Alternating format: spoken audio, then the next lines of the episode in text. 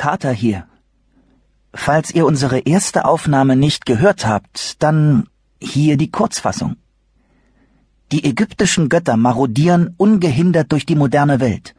Ein Haufen Magier, der sich Lebenshaus nennt, versucht sie aufzuhalten. Alle hassen Sadie und mich. Und eine große Schlange wird jeden Moment die Sonne verschlucken und die Welt zerstören. Autsch. Sadie hat mich gerade geboxt. Sie meint, ich mache euch unnötig Angst. Ich soll mich wieder einkriegen und von Anfang an erzählen. Von mir aus. Es fing damit an, dass wir Brooklyn angezündet haben.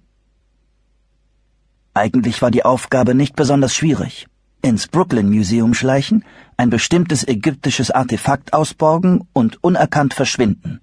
Nein, mit Diebstahl hatte das nichts zu tun. Wir hätten das Artefakt ja wieder zurückgebracht. Aber vermutlich sahen wir doch verdächtig aus. Vier Jugendliche in schwarzen Ninja-Klamotten auf dem Dach des Museums. Ach, und der Pavian, ebenfalls als Ninja ausstaffiert. Als erstes gaben wir unseren Auszubildenden Jazz und Walt den Auftrag, das Seitenfenster zu öffnen.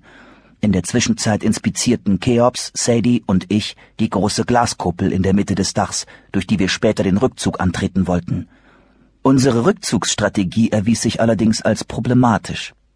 Es war lange nach Einbruch der Dunkelheit, und das Museum hätte eigentlich geschlossen sein sollen. Stattdessen war die Glaskuppel hell erleuchtet.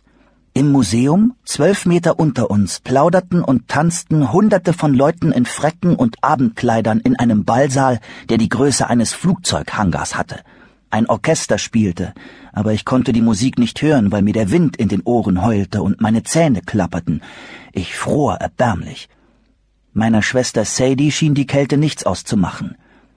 Du hast behauptet, im Museum wäre niemand, beschwerte ich mich. Auf der Homepage stand, dass das Museum um fünf schließt. Wie soll ich ahnen, dass hier eine Hochzeit stattfindet? Cheops klopfte gegen die Glaskuppel. Selbst schwarz gekleidet war er wegen seines goldenen Fells in der Dunkelheit deutlich zu erkennen, von seiner regenbogenfarbenen Schnauze ganz zu schweigen. grunzte er. Cheops hat recht. Es wird schwierig werden, durch die Party hinauszuschleichen, interpretierte Sadie sein Grunzen. Vielleicht, wenn wir so tun, als wären wir Techniker. Klar doch, unterbrach ich sie.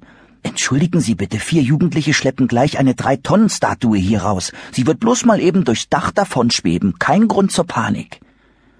Sadie verdrehte die Augen.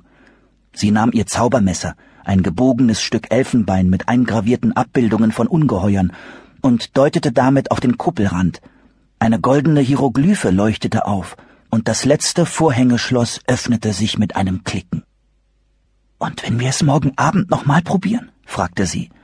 Ich schüttelte den Kopf. Morgen wird alles in Kisten verpackt und verschifft?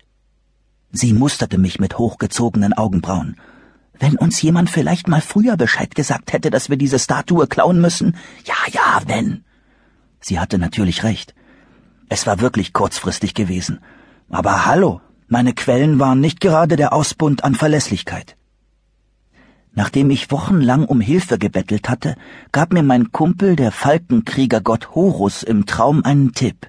Ach, übrigens, dieses Artefakt, hinter dem du her bist, das möglicherweise den Schlüssel zur Rettung der Welt enthält, das steht seit 30 Jahren die Straße runter in Brooklyn aber morgen wird es nach Europa verschickt, also spute dich lieber. Du hast fünf Tage, um herauszufinden, wie du es einsetzen musst.